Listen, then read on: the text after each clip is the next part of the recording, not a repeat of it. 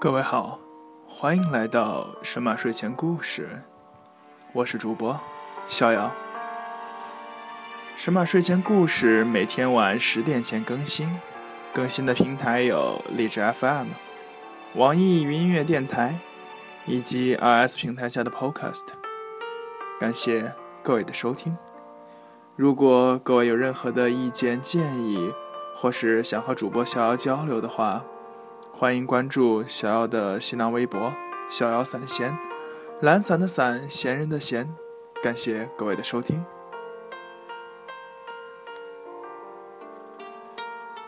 今天故事的名字叫做《他还记得我》，作者二丑。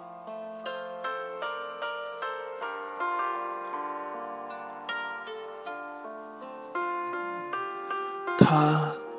还记着我，飞扬跋扈，蛮不讲理，这是他的标签，也是我对他从小的印象。听爸爸说，他从小无父无母，带着弟弟妹妹，跟着婶婶过日子。婶婶把所有活都让他做。他十二岁的时候，嫁给了我爷爷。是爷爷的第三任妻子，没错，她就是我的奶奶。我十二岁那年，她总在我面前嚷嚷着说，在她十二岁的时候，已经左手弟弟，右手妹妹，嫁给爷爷了。她是在嫌弃我，可我却想笑，因为每每她这样说。我总想起了那首老歌的歌词：左手一只鸡，右手一只鸭，背上还背着一个胖娃娃。他总是嫌弃我学习不好，又笨，还喜欢和弟弟抢东西，而我也讨厌他。我讨厌他每天盛气凌人，我讨厌他每天。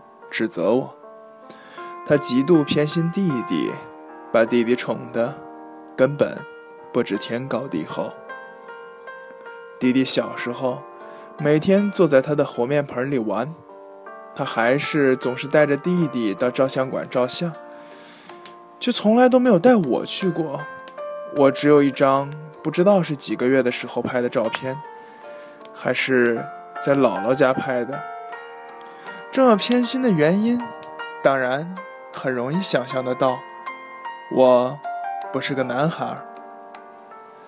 他对我妈妈极度不好。那个年代，爸爸去外地打工了，家里只有奶奶和妈妈。奶奶对妈妈百般刁难。大冬天，把一盆冷水浇在妈妈的屋子外边，听妈妈说。她怀孕了，每天在一家医馆上班，回来还得给奶奶做饭。那家医馆是奶奶的朋友开的，回家晚了，奶奶还都会指责妈妈。妈妈费尽力气劈好的柴，总是被奶奶拿回了她自己的屋子里。奶奶完全可以让我的叔叔帮她劈。我的叔叔和我们就住在一个院子里，可他趁我妈妈不注意，把妈妈给我做好的小书包拿走，送了我小姑。我从小就知道，奶奶总是在为难妈妈，妈妈却一忍再忍。妈妈说，她忍是不想让爸爸夹在中间，左右为难。上初二那年，因为看电视的原因，奶奶要看《西游记》，姐姐要看《王子变青蛙》。奶奶和姐姐吵了一架，姐姐离家出走了，奶奶没什么反应，于是妈妈就爆发了，和奶奶吵架了。我记得特别清楚。我拿了一根特别粗的棍子，指着奶奶说：“你想死是吗？”当时，把奶奶气得要死。那年夏天，爸爸回家，把妈妈接走了。我当时任性的很，非要跟我奶奶斗到底。整个假期，我和奶奶都处在一种非常紧张的状态下。在那个年纪，我甚至叛逆的想过，他如果再一直欺负我妈妈，我一定杀了他，然后自己去坐牢。高三的时候，爸爸把妈妈、弟弟接到姐姐上大学的地方去了。我当时不想离开，便留在了老家。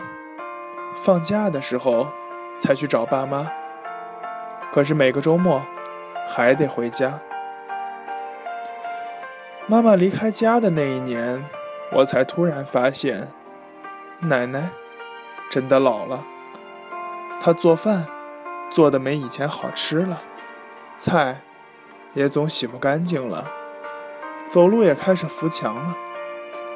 我突然高兴不起来了，我开始怀念。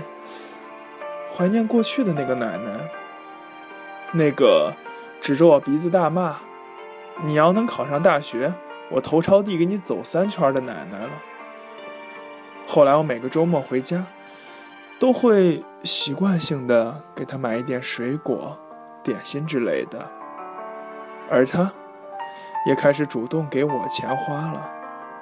可是现在，我却不好意思拿。他每次给我钱，我都会想到在我小时候的时候，哭着喊着说他偏心，可我哭了半天，他却连一毛钱都不给我。他病了，病得很严重，家里都没人管了，爸爸把他接到外地。爸爸接他走的时候，村里人都说。这么危险，接外边，要是回不来了怎么办？爸爸说：“没关系，真出事儿了再回来。”那一年，我高中刚毕业，那个夏天，朋友们都说我瘦了。那个夏天，我们全家都瘦了。奶奶病得厉害，每天晚上不睡觉，我躺在奶奶边，她不睡。一直上厕所，去了厕所刚脱了裤子，就要回房间。我不理他吧，就一直推我，每天吵着要吃药，不给他，他就会指着鼻子骂。他不认识爸爸了，却还认识妈妈。他每次骂人的时候，他都是骂我和爸爸，却从来不曾再骂过妈妈。折腾了一个暑假，奶奶病好了，非要回家，自己从六楼走下一楼。生病的时候，都是爸爸背着她上下楼的。于是，就这样，生病了就赶紧来我家，我妈妈照顾着吃喝拉撒，还给她洗澡，给她做好吃的。病好了，就闹着要回老家，反反复复。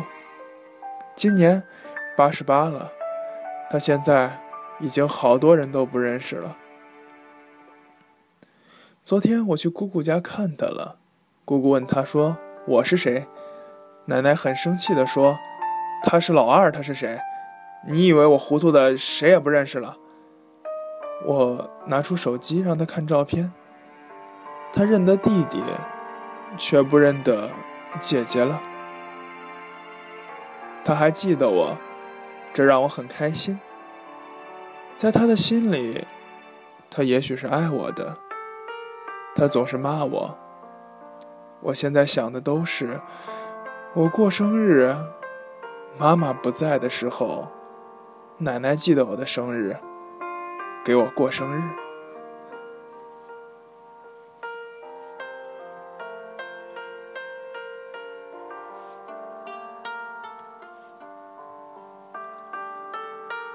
感谢各位的收听，今天的神马睡前故事到这里就要结束了。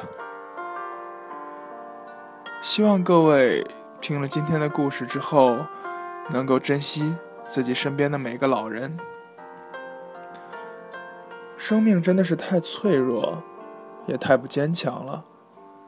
昨天还和你一起练书法，讨论国学，一起锻炼身体的长辈，一觉醒来，可能就突然因为脑溢血而住院。等你再次见到他，等他再次可以见到你的时候。你们之间所有的记忆都不存在了，全部都会变成你自己的空想、单想，而那个长辈也会变得不再是你记忆中的那个长辈。你记忆中的长辈，或许疼爱你，或许身体很健康，或许很有才。或许字写的很好，或许是一个爱岗敬业的人民教师，又或许，也可能是一个兢兢业业干了一辈子的公务员。可是，当老人病倒的那一刻起，一切都会改变。一次疾病，两次疾病。或许老人没有被疾病击倒，但是在一次又一次的抗争中，他总会失去一些东西，而这其中最痛苦的、最无奈的，莫过于人还好，过往的记忆全都不见了。珍惜身边的长辈和老人吧。祝愿各位晚安，好吗？再见。